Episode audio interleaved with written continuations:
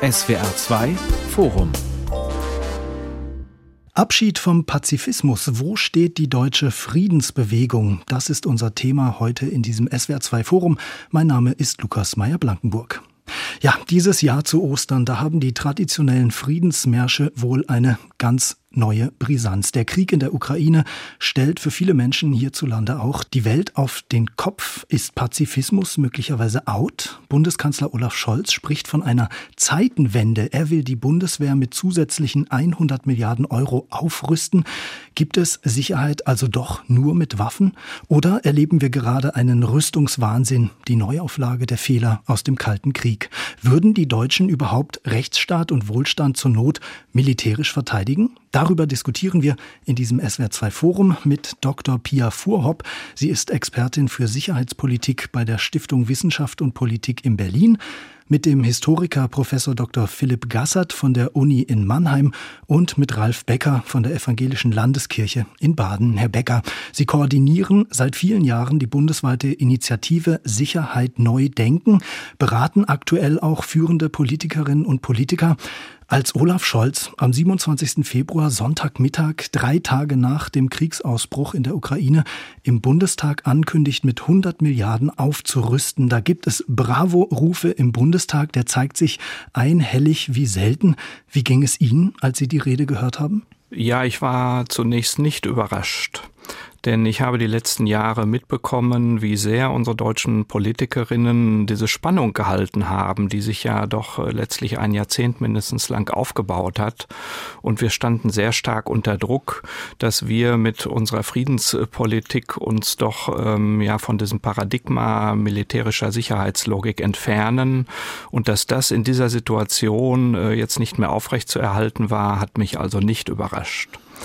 Gleichzeitig bin ich mir natürlich bewusst, dass es jetzt schwieriger geworden ist, unsere Perspektive in die Politik einzubringen. Andererseits erfahren wir eine viel größere Aufmerksamkeit mit dem, wie wir glauben, dass man diesen Konflikt erklären kann und vielleicht auch wenden kann. Ja, darauf ähm, kommen wir sicher noch zu sprechen. Noch einmal die Nachfrage, wie war es für Sie als Friedensethiker nach all den Jahrzehnten, natürlich auch in Bezug auf Russland mit diesem Engagement, müssen Sie jetzt unterm Strich sagen, es war eigentlich alles umsonst? Auf keinen Fall. Ich war sehr enttäuscht, weil ich noch bis äh, Stunden vorher mit äh, Politikerinnen im Gespräch war.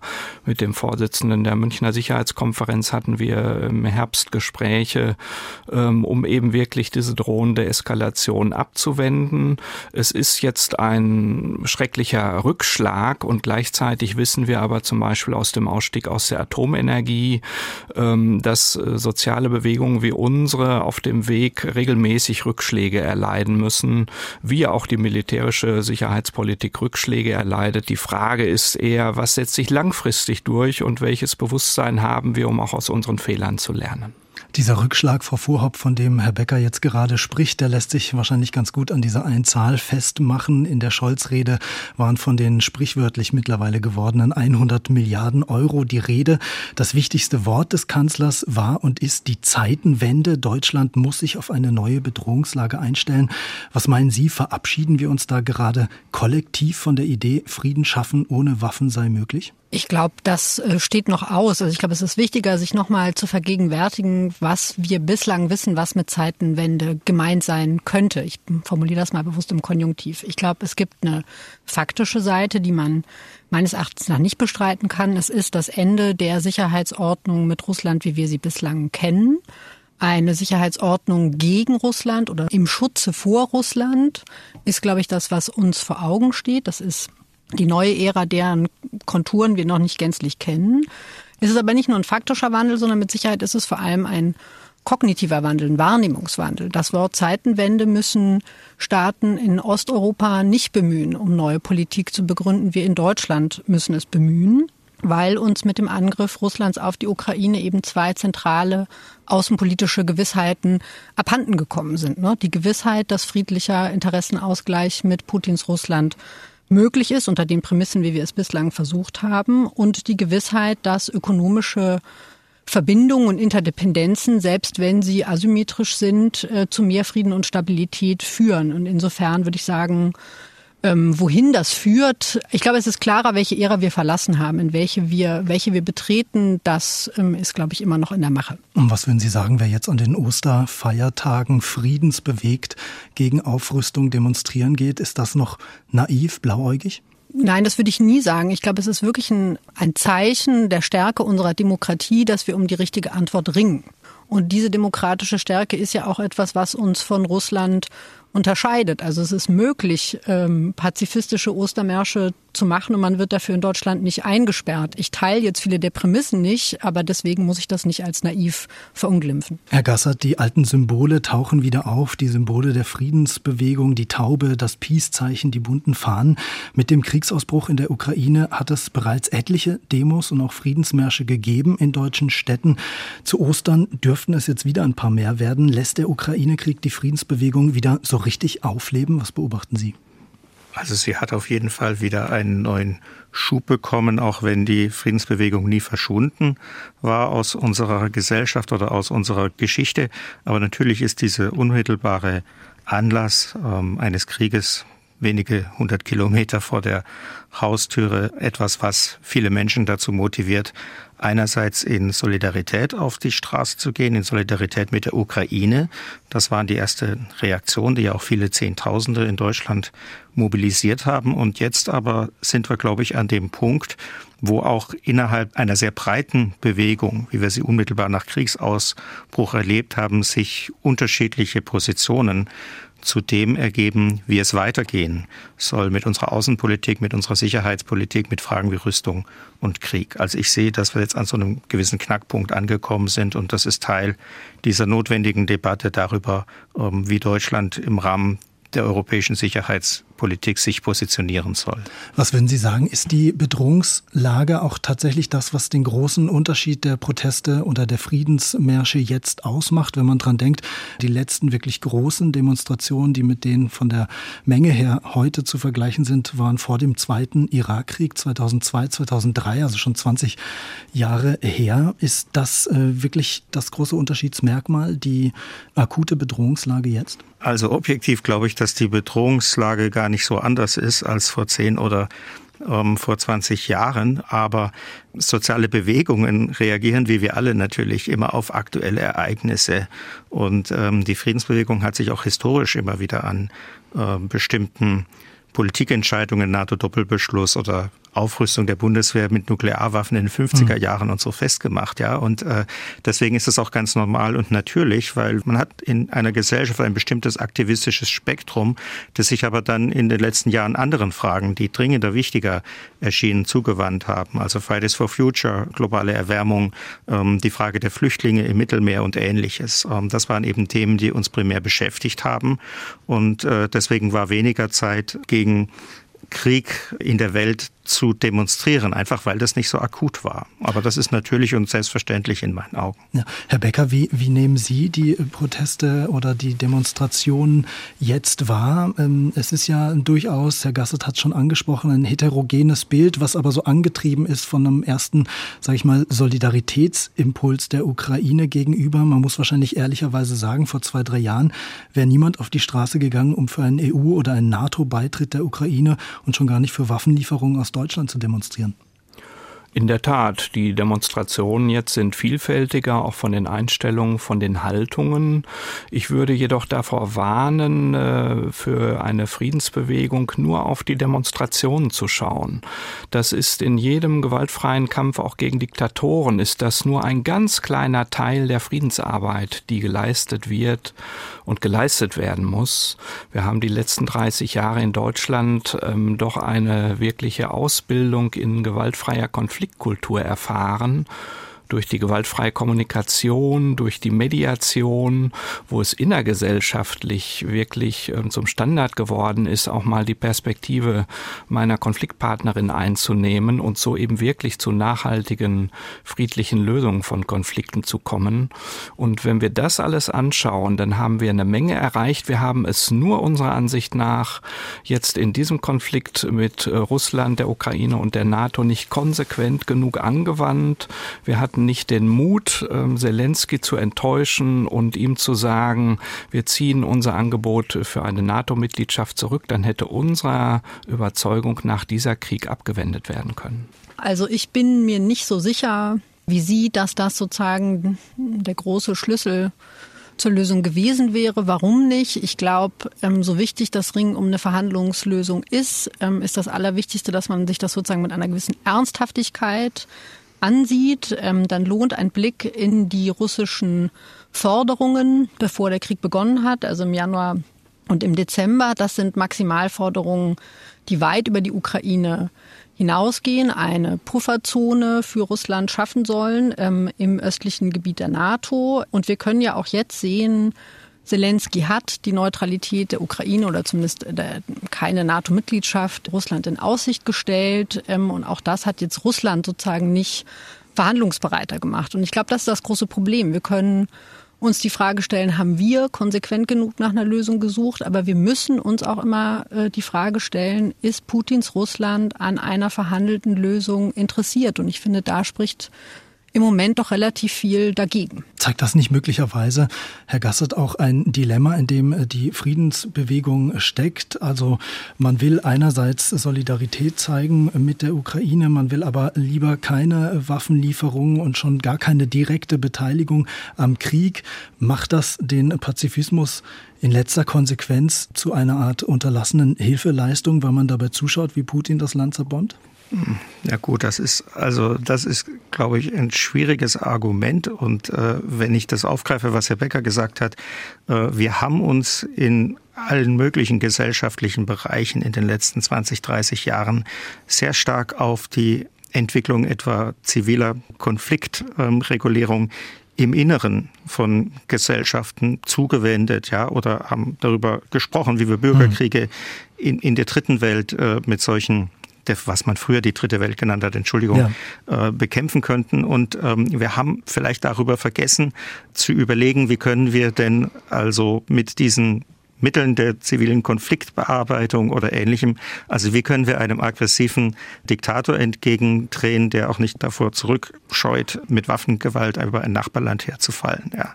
Und ähm, ich hatte mir überlegt im Herbst, ähm, eigentlich hätte man das machen müssen, was man in den 80er Jahren immer besprochen hat, als es damals darum ging, ob die NATO nachrüsten würde mit Atomraketen, Cruise Missiles und Pershing 2. Da gab es solche Konzepte, dass man sagt, also wenn die Russen morgen einmarschieren, dann stellen wir alle auf zivilen Widerstand um. Und das hat aber niemand so richtig argumentiert im letzten Jahr. Ich bin sicher, dass es Leute gab, die das gemacht haben 2021, aber es hat keine breite Resonanz gefunden. Man stellt sich mal vor, vier Millionen Europäer, also zehn Prozent der europäischen Bevölkerung, hätten sich in einer großen Menschenkette vor dem russischen Einmarsch an den Grenzen aufgestellt. Ähm, hätte es der Diktator trotzdem gewagt, ja, über die Ukraine herzufallen? Ich weiß es nicht, aber diese Arten haben wir gar nicht haben wir gar nicht versucht. Ähm, und wir sind im Grunde auf die Default Option, also das herkömmliche, zurückgefallen, nämlich einen militärischen Angriff mit militärischer Unterstützung der Ukraine, Waffenlieferungen und Ähnlichem zu begegnen. Passiver Widerstand, Herr Becker, wäre das der Schlüssel zur Lösung gewesen? Ein möglicher Schlüssel, den wir auch in unserer Initiative Sicherheit neu denken, in unserem Szenario, was wir 2018 vorgelegt haben, nimmt das breiten Raum ein. Denn inzwischen ähm, weisen internationale Studien nach, dass passiver Widerstand gegen Besatzer, der gewaltfrei ist und eben nicht militärisch agiert, genauso erfolgreich ist wie militärischer Widerstand und sogar viermal ähm, bei Teilerfolgen wirksamer ist und weniger Misserfolge hat weil immer die Gefahr besteht, gucken wir uns die äh, Kriege an in, in Syrien, im Jemen, wenn ich bewaffnet reagiere auf dieses Angebot zur Gewalt zu greifen, was einem dort ähm, aufoktroyiert wird, wenn ich das annehme, dann äh, zeigt das in der Regel, dass wir sehr lange Kriege haben mit sehr viel Leid.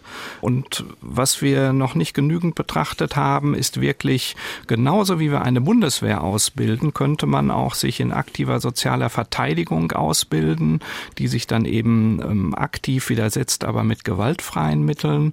Und wenn das eine, eine Nation, eine Gesellschaft ähm, wirklich einstudiert hat, genauso wie sich die Ukraine jetzt auch diesen gewaltfreien Widerstand vorbereitet hat, dann hat das sehr hohe Effekte. Wir haben zum Beispiel unter Hitler gesehen, dass äh, viele Länder im Norden zum Beispiel, die haben sich so vorbereitet und dort wurden fast keine Juden umgebracht, weil eine Gesellschaft sehr wirksam Widerstand leisten kann, ähnlich wie jetzt äh, militärisch wirksam Widerstand geleistet wird, nur um den Preis von sehr großem menschlichen Leid. Frau Fuhrhaupt, überzeugt Sie das, eine Menschenkette gegen Wladimir Putin, der offenbar auch die Zerstörung von Krankenhäusern und Kindergärten als legitimes Kriegsmittel einsetzt? Nee, es überzeugt mich ehrlich gesagt nicht besonders. Also ich glaube, wenn man diesen Gedanken nochmal nachverfolgt, wäre das eine Möglichkeit gewesen oder eine Zutat. Ja? Ähm, dann auch da, glaube ich, muss man es nochmal in den Kontext setzen. Also ich glaube schon, dass zur Geschichte dieses Krieges die relativ intensive Diplomatie vor dem Krieg gehört. Und ja, wir haben vielleicht auf gesellschaftlicher Ebene uns nicht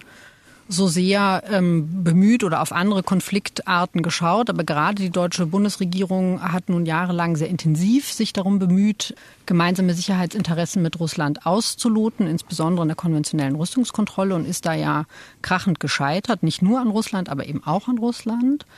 Und ich glaube, zur Vorgeschichte gehört natürlich auch, sich nochmal anzugucken, wie die Ukrainer eigentlich anfangs reagiert haben auf diese Truppenkonzentration an ihrer Grenze, nämlich relativ gelassen.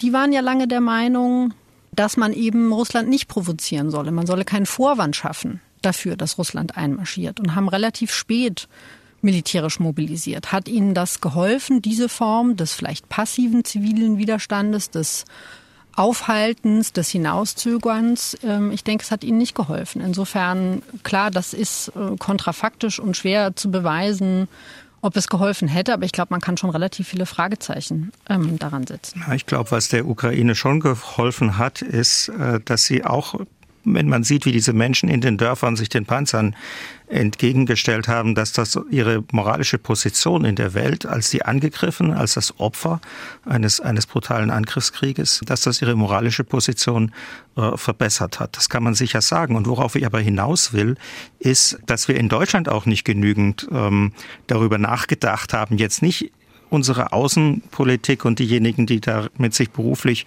äh, beschäftigen. Aber wir haben ein Stück weit äh, verdrängt und wir sind eben nicht in Solidarität im letzten Sommer alle in die Ukraine äh, gefahren und haben gesagt, wir stehen als Menschen bei euch, egal was unsere Außenpolitik oder was, was unser Kanzler oder unsere Kanzlerin ähm, entscheidet. Ich glaube, das ist unterblieben. Und deswegen denke ich, ähm, haben wir sozusagen nicht alles aus geschöpft, was wir im Vorfeld dieses Krieges hätten ausschöpfen können. Aber jetzt ist der Krieg da und jetzt muss man sich überlegen, wie man da wieder rauskommt. Und was dabei aber auch auffällt, ähm, dass diese Form des zivilen Widerstands, Herr Gassert, die es ja durchaus gab und gibt in der Ukraine, etwas untergehen vor den Bildern dieses ganz, ich sag mal, klassischen Heroentums, dieses Heldentums, in dem äh, mittlerweile ukrainische Soldaten, allen voran natürlich der ukrainische Präsident, inszeniert werden. Da kehren Sachen zurück, die wir lange im öffentlichen Bewusstsein als mehr oder weniger überholt äh, angesehen haben. Patriotismus, eine starke ähm, Männlichkeit wieder, Soldatentum, das übt offenbar einen ziemlich starken Reiz aus, oder? Ja, es ist natürlich schwierig von hier aus das zu beurteilen, wofür sich die Ukraine als Gesellschaft und als Land entscheidet, ähm, aber und auch das zu kritisieren. Aber ich finde es auch, die Gender-Dimension von dem Ganzen ist wirklich bemerkenswert. Ja, also es sind junge Männer, äh, die auf den Bahnhöfen zurückbleiben, während ihre Frauen oder Freundinnen und die Kinder nach Westen fahren in diesen Zügen. Ja, ähm, wir haben gelernt, dass auch die Bundeswehr äh, Soldatinnen hat oder die amerikanische Armee. Ähm, ich finde es interessant, dass man also auf so ein Gendermodell der Landesverteidigung zurückfällt, in der es junge Männer sind, übrigens auf beider Seiten, ne, in Russland natürlich auch, ja, die also also kämpfen, während wenn die Frauen in Sicherheit gebracht werden. Also ich habe da große, ähm, also große Bedenken, ja, was das sozusagen auswirkt, ähm, auch, auch in unseren Diskussionen über Verteidigung und Sicherheit.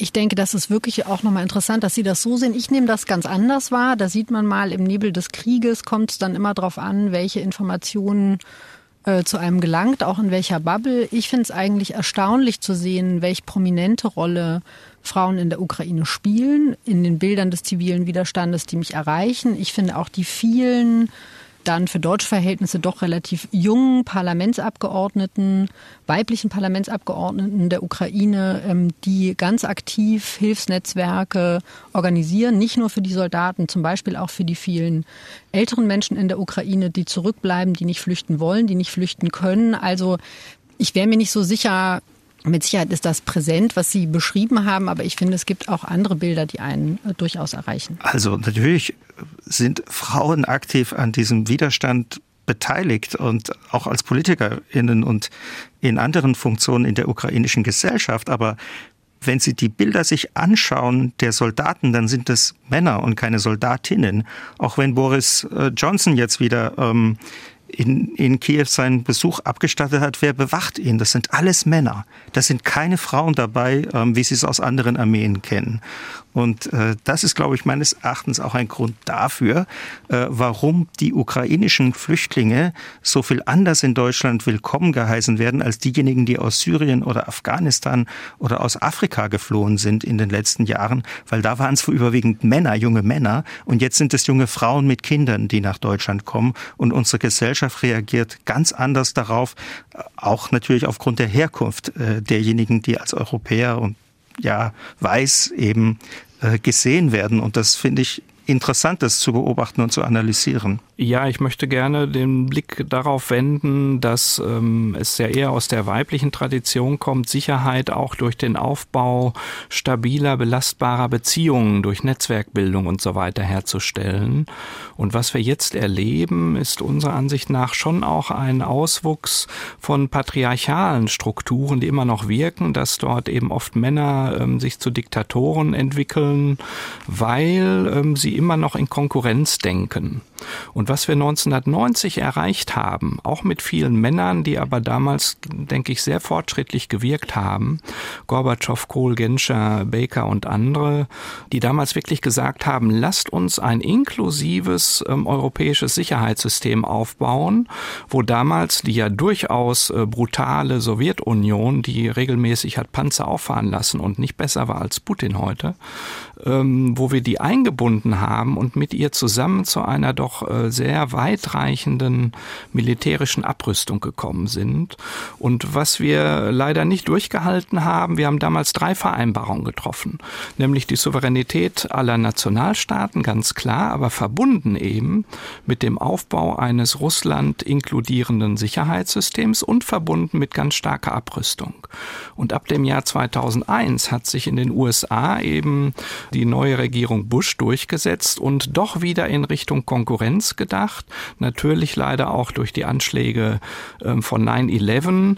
Dann die Abrüstungsverträge einen nach dem anderen gekündigt und ähm, die NATO-Osterweiterung eben weiter vorangetrieben, sodass ähm, Präsident Putin seit 20 Jahren zunächst ähm, recht friedlich, dann immer deutlicher und zuletzt mit Gewaltandrohung und Einsatz gesagt hat, ähm, ihr pocht jetzt nur noch auf einen Teil der Vereinbarung von 1990 und wir fühlen uns nicht auf Augenhöhe eingebunden, wie es damals eigentlich vereinbart war. Und das heißt, wir glauben, dass exakt der Rückfall wieder in dieses Konkurrenzdenken, das können Männer und Frauen haben, da liegt es nicht in der einzelnen Person, aber dass wir da jetzt nochmal einen Rückfall erleben und dringend drüber hinauswachsen setzen sollten, für die Zukunft ein inklusives Sicherheitssystem, auch inklusive Russland und der Ukraine zu denken, selbst wenn kurzfristig zunächst die NATO sich ausweiten wird, Finnland und Schweden vielleicht dazukommen. Ja, wobei aber diese Ausdehnung der NATO in den 90ern und in den Nullern, das war ja nichts, was von der Bundesregierung äh, forciert worden wäre, sondern im Gegenteil. Man hat sich dem eigentlich lange skeptisch entgegengestellt, aber es war der freie Wille der Osteuropäer, äh, sowohl in die NATO als auch in die Europäische Union zu gehen. Und den müssen wir natürlich respektieren. Ähm, aber dennoch gab es ja die Angebote, auch in diesem Rahmen weiterhin mit Russland ähm, zu sprechen und nach gemeinsamen Konzepten von Sicherheit äh, zu suchen. Und natürlich hat man auch es vermieden, schwere Waffen und ähnliches im Baltikum zu stationieren. Also ich denke, das ist immer so aus deutscher Sicht ein heikler Punkt, ähm, weil wir nicht anerkennen, dass die Polen und die Balten in die NATO wollten. Doch, ich erkenne das an. Und das hat sogar Präsident Putin 2001 bei seiner Rede im Bundestag anerkannt, ähm, dass er gesagt hat, ich trage das mit, ähm, diese NATO-Osterweiterung, soweit sie gegangen ist, wenn wir weiter ähm, nach einem wirklich inklusiven Sicherheitssystem Ausschau halten und weiter abrüsten. Er hat sogar 2004 noch den Anpassungsvertrag für die Abrüstung konventioneller Waffen ratifiziert. Die USA haben diese Verträge aber nicht mehr ratifiziert und dann eben doch Abwehrraketen in Osteuropa stationiert gegen den erklärten Willen von Russland.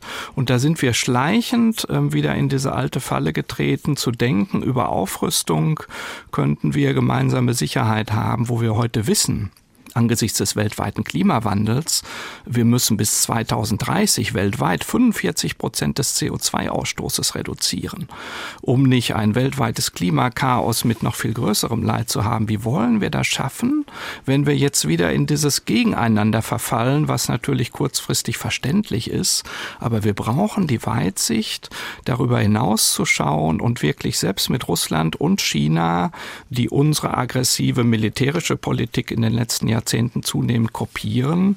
Also die USA haben 600 Auslandsmilitärbasen, äh, nicht Russland oder China. Ja, also wir haben bis jetzt sehr stark Gewalt immer wieder eingesetzt für unsere Interessen.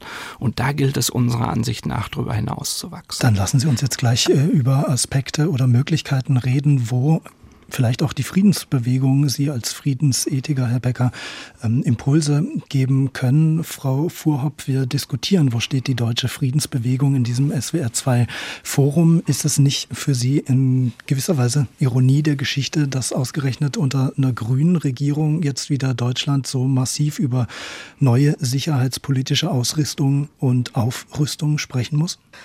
Man kann sagen, Ironie der Geschichte. Es ist ja vorher schon ähm, das Bild angeklungen vom äh, Ausstieg aus der Atomenergie. Also egal, glaube ich, unter welcher Regierung sehen wir, dass große politische Veränderungen in Deutschland eben lange nicht kommen und dann mit einem mit einer Macht, mit einem Wumms, ja, äh, wo ja, man dann sozusagen hinterher, äh, mhm.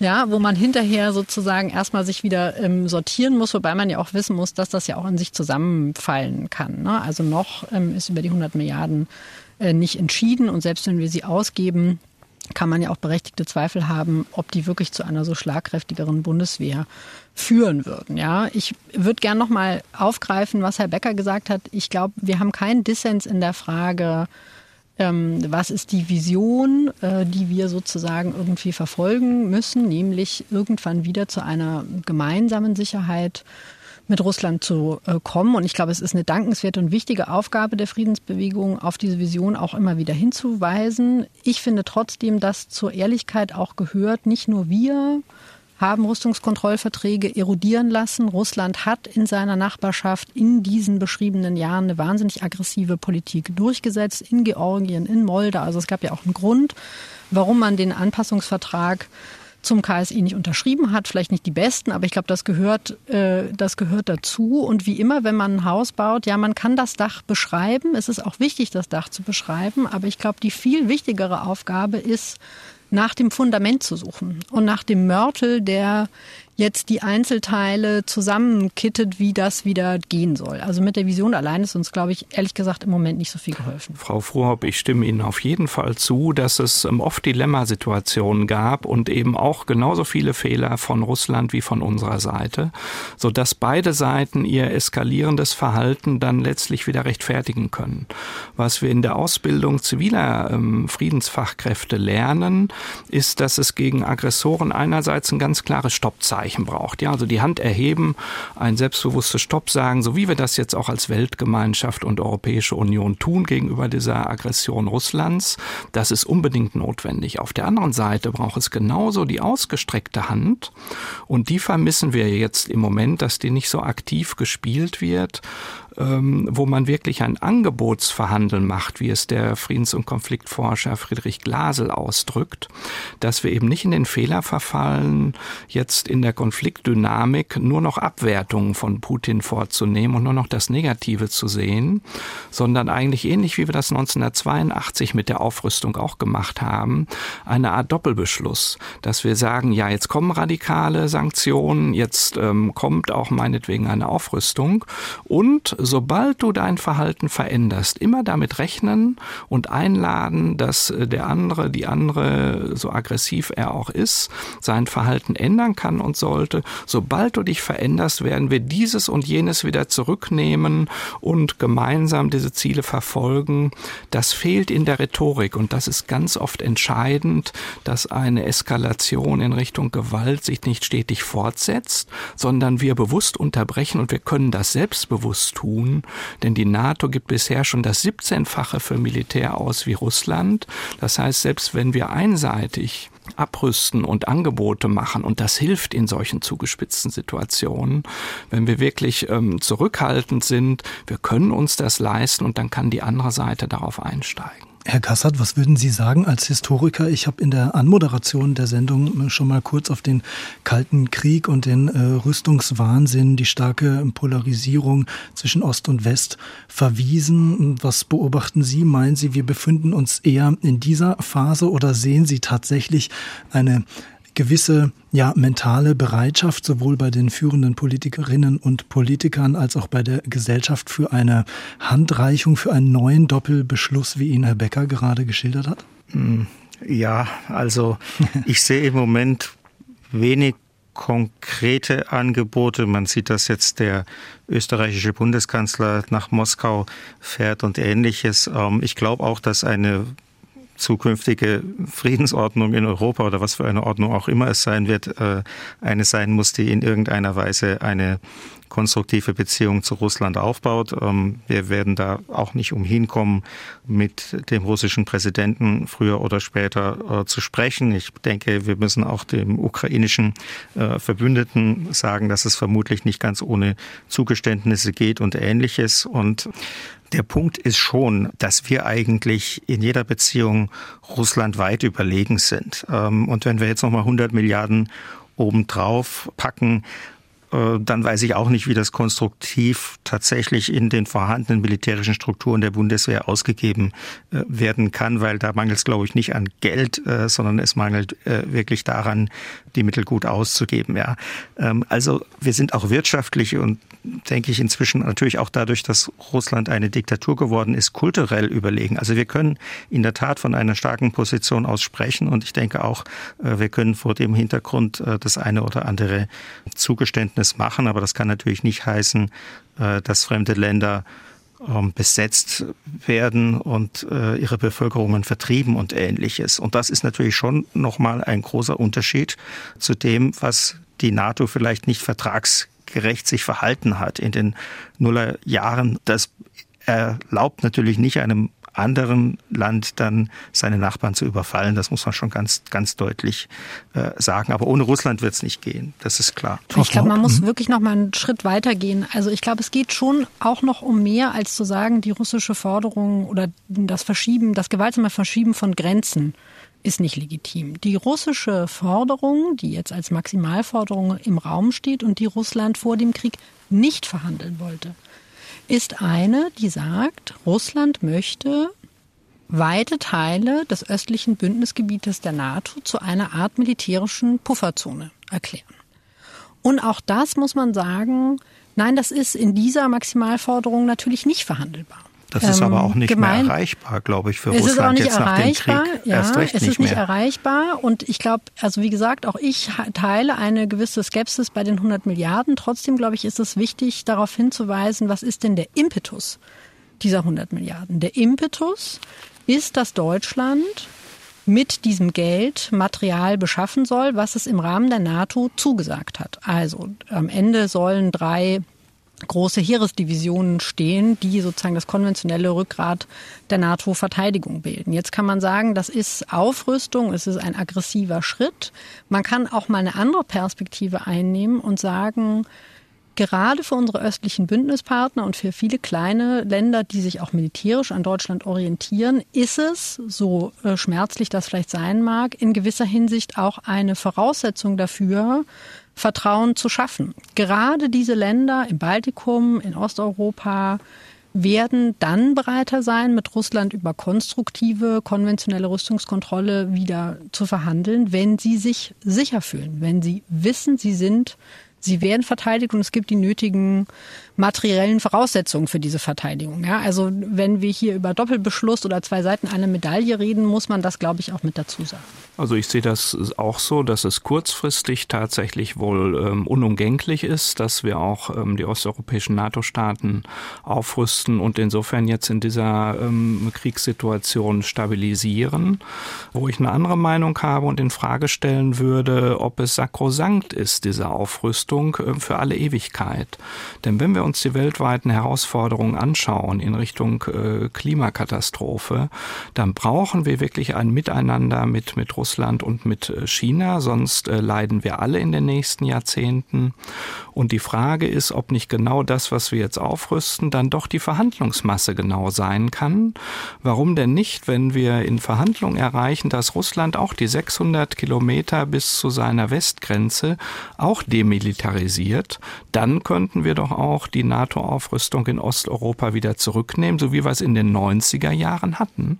Und wir würden uns alle miteinander wieder sicherer fühlen. Und ich denke, solche Angebote sollten wir mitdenken und aktiv mit in die Gespräche einbringen. Dann wäre Berlin demilitarisiert, äh, weil das liegt näher als 600 Kilometer an der, an der russischen Enklave Kaliningrad. Das ist geografisch ein ganz gutes Stichwort, äh, Herr Gassert, wenn wir auch nochmal den Blick dann auf die ähm, innerdeutsche Friedensbewegung äh, richten und die Art und Weise, wie sie, auch wenn es schwer fällt, sozusagen jetzt über den Tellerrand der Aktualität hinausblickt und was Herr Becker gerade angedeutet hat, mal so ein bisschen mittelfristig oder langfristig sich überlegt, was für eine Sicherheits-, was für eine Friedenspolitik wollen wir künftig etablieren in Europa?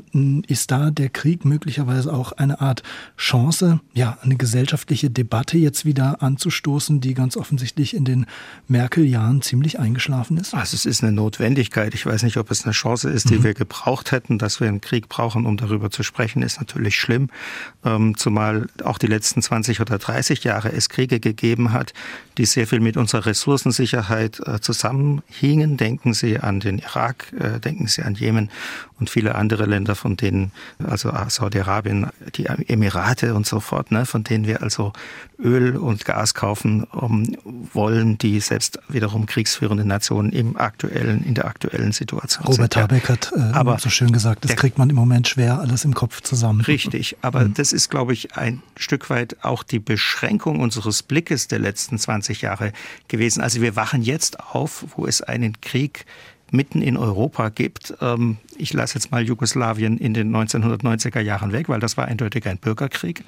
Aber jetzt wachen wir auf, aber wir haben sozusagen diese globale Situation ausgeblendet ähm, und wir haben unsere Abhängigkeit äh, von diesen fossilen Energien ausgeblendet. Und da sind wir natürlich bei dem, der Frage der, der globalen Erwärmung und des Klimas, äh, das hier ja auch an, angesprochen wurde. Ja. Und der Kalte Krieg, das sollte man vielleicht doch nochmal sagen, war ja einer des Nichtkrieges in Europa, aber immer wieder der Konflikte außerhalb von Europa gewesen. Insofern wäre natürlich ein neuer Kalter Krieg in Europa eine Verbesserung gegenüber dem Krieg, der jetzt in der Ukraine ähm, tobt. Aber es war eben auch keine Phase der vollkommenen Konfliktfreiheit. Aber letzter Punkt, es war auch eine Phase, in der die Supermächte sehr intensiv miteinander verhandelt haben, seit der Kuba-Krise durchgängig eigentlich äh, bis zum Ende des Kalten Krieges und seit den 70er Jahren auch unter der Beteiligung der Bundesrepublik Deutschland. Also insofern ist der Kalte Krieg jetzt nicht nur einer eines eingefrorenen Konfliktes gewesen, sondern es war immer auch ein, eine Situation gewesen, in der man versucht hatte, äh, diesen Konflikt zu entschärfen und zu überwinden. Was man sieht, Frau Fuhrhopp, dass ähm, ja ausgerechnet die junge Generation Fridays for Future auf ihren Demonstrationen ähm, diese Konflikte und Dilemmata der Zeit, wie sie Herr Gassert auch geschildert hat, gerade äh, ziemlich gut auf den Punkt bringen, wo sich also Klimaaktivismus und Sicherheitspolitik möglicherweise verschränken, muss man auch feststellen, die junge Generation, die muss jetzt einmal mehr die Fehler der Alten ausbaden, erst beim Klima, jetzt auch in der Sicherheitspolitik. Ja, mit Sicherheit. Also ganz faktisch zum Beispiel ist es ja so, dass die 100 Milliarden für Sondervermögen über Schulden finanziert werden. Ne, das werden nicht wir abbezahlen, ähm, sondern sondern sogar künftiger, nicht nur die junge Generation, sondern künftige Generationen. Ich glaube schon, dass dieser Generation bewusster ist, dass sie den Kopf nicht so in den Sand stecken kann und dass das kurzfristige mit dem mittel- und langfristigen eben zusammenhängt, ja, und dass so wichtig es ist, das mittel- und langfristige in den Blick zu nehmen, man ja auch viele junge Leute hat, die im Verhältnis zur älteren Generation, sagen wir mal, ein viel robusteres Verständnis von Sicherheitspolitik haben, ja, und die die Dilemmata ähm, durchaus anerkennen. Also es macht ja schon auch für unsere langfristige oder mittelfristige Perspektive mit Russland einen Riesenunterschied, wie dieser Krieg geführt wird. Und umso mehr die Verbrechen an der Zivilbevölkerung zunehmen werden, umso schwieriger wird es werden. Und ich finde menschlich verständlich und auch politisch verständlich, diese berühmte Hand äh, da immer auszustrecken. Ja, man kann das dann auch nicht einfach so beiseite wischen. Würden Sie sagen, das ist auch eine junge Generation, die gegebenenfalls selbst, so wie die Ukrainerinnen und Ukrainer es jetzt tun, zu den Waffen greifen würde, den Wohlstand, Freiheit, Rechtsstaat auch hierzulande militärisch zu verteidigen bereit ist? Also misst man es an den Rekrutierungsmöglichkeiten der Bundeswehr, dann würde man erstmal sagen, nein. Ne? Die hat enorme Schwierigkeiten bislang Nachwuchs zu ähm, finden. Ähm, mhm. Nachwuchs zu finden. Und ich glaube, alles andere, gestehe ich Ihnen ehrlich, kann man, glaube ich, lauter nicht sagen. Also wir merken das doch. Wir spekulieren beim Krieg ganz viel über den ersten Schritt. Und über den meinen wir, dass wir relativ viel wissen. Was sich dann entwickelt, wenn Krieg mal stattfindet und wie es sich entwickelt, das wissen wir eigentlich sehr viel schlechter. Also ich glaube, es gibt nachweislich auch in den Umfragen eine größere Bereitschaft der jungen Generation, Geld auszugeben für Verteidigung. Die ist größer als in der älteren Generation. Das ist eine Generation, die wenn man Fridays for the Future folgt, bereit ist, auf eigenen materiellen Wohlstand zu verzichten zugunsten einer gerechter und nachhaltiger ausgestatteteren Welt. Ob die das dann immer jeden Moment so durchhalten würden, das kann ich auch nicht vorhersehen. Aber ich glaube, diese beiden Fakten kann man schon, ähm, kann man deutlich in den Umfragen und auch im Verhalten natürlich sehen. Ich finde es schwierig, von der jüngeren Generation zu sprechen. Die ist genauso heterogen wie die ältere. Ähm, als wir Älteren ich bin Jahrgang 1965, so jung waren wie die jetzigen Fridays for Future Generation. Da war der Kalte Krieg am Toben. Da fürchteten wir uns vor dem nuklearen äh, Weltuntergang. Und nachdem der Kalte Krieg äh, zu Ende war, haben wir gedacht, ähm, es wäre das Richtige, nicht so viel Geld in Verteidigung zu stecken. Ja?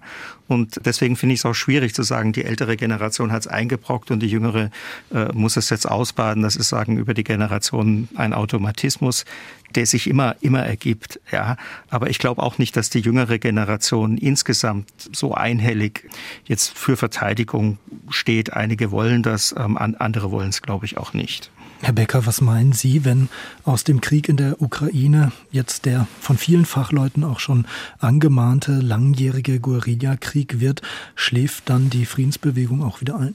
Auf keinen Fall, weil die Friedensbewegung ist ja nicht nur jetzt aktiv.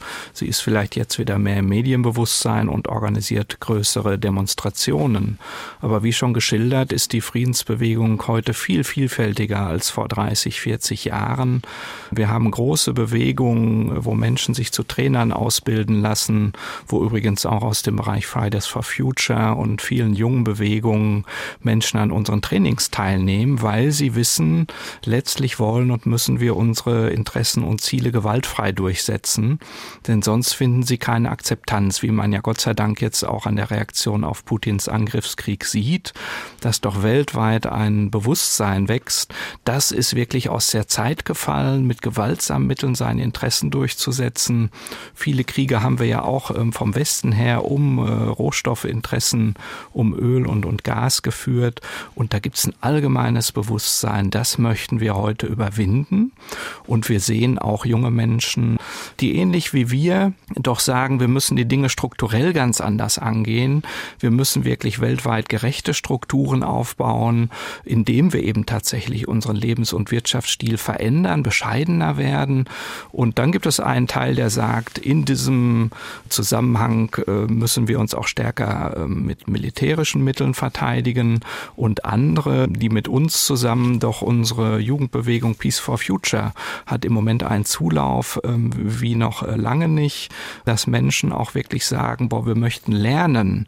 Die letzten 30 Jahre hatten sie ja nicht so die Notwendigkeit, aber wir möchten lernen, wie können wir denn eine Welt aufbauen, die eben nicht in diesen doch immer wieder militärischen Konfrontationen stecken bleibt. Abschied vom Pazifismus. Wo steht die deutsche Friedensbewegung? Das war unser Thema in diesem SWR2 Forum. Ich bedanke mich bei meinen Gästen, bei dem Historiker Philipp Gassert von der Universität in Mannheim, bei der Expertin für Sicherheitspolitik Pia Fuhrhopp und bei Ralf Becker, Friedensethiker der Evangelischen Kirche.